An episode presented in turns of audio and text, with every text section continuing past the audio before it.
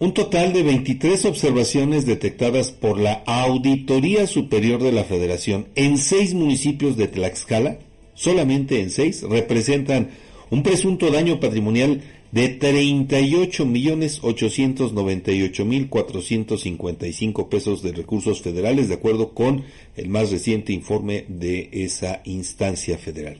Los municipios señalados tras esta auditoría fueron Tlaxcala, Huamantla, Chiautempan, Zacatelco, San Pablo del Monte y Nativitas. Las irregularidades señaladas incluyen inadecuada comprobación del gasto, falta de documentación justificativa y comprobatoria, pagos en exceso y adquisiciones innecesarias. El municipio con mayor número de observaciones y monto observado fue San Pablo del Monte, que contó con cinco observaciones que implican un probable daño por la friolera de 17.356.235 pesos. Le sigue Chautempan con cuatro observaciones y más de cinco millones y medio de pesos observados.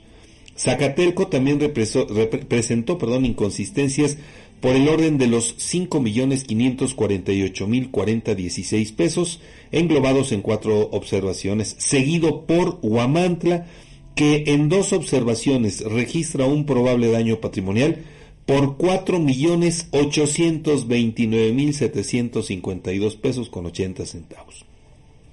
También aparece Tlaxcala, municipio que sumó seis observaciones, las cuales representan un daño por cuatro millones seis mil noventa y cuatro pesos, y concluye esta lista el municipio de Nativitas, que sumó un millón seiscientos tres mil ciento dieciséis pesos en dos observaciones.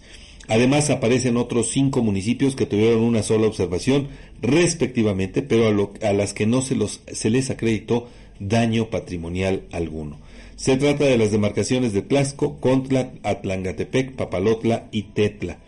Ante estos señalamientos, la Auditoría Superior de la Federación recomendó a los municipios involucrados llevar a cabo las aclaraciones y solventaciones correspondientes, además de implementar mecanismos de control y supervisión para evitar que situaciones similares vuelvan a presentarse. De no solventarse estas observaciones, los recursos detectados como daño patrimonial deberán ser reintegrados a las arcas municipales por parte de los funcionarios responsables. Por lo tanto, la Auditoría Superior de la Federación advirtió que dará seguimiento a este proceso. Y bueno, ya desde luego después estaremos pendientes de eh, pues los resultados de la revisión de la cuenta pública correspondiente a 2023.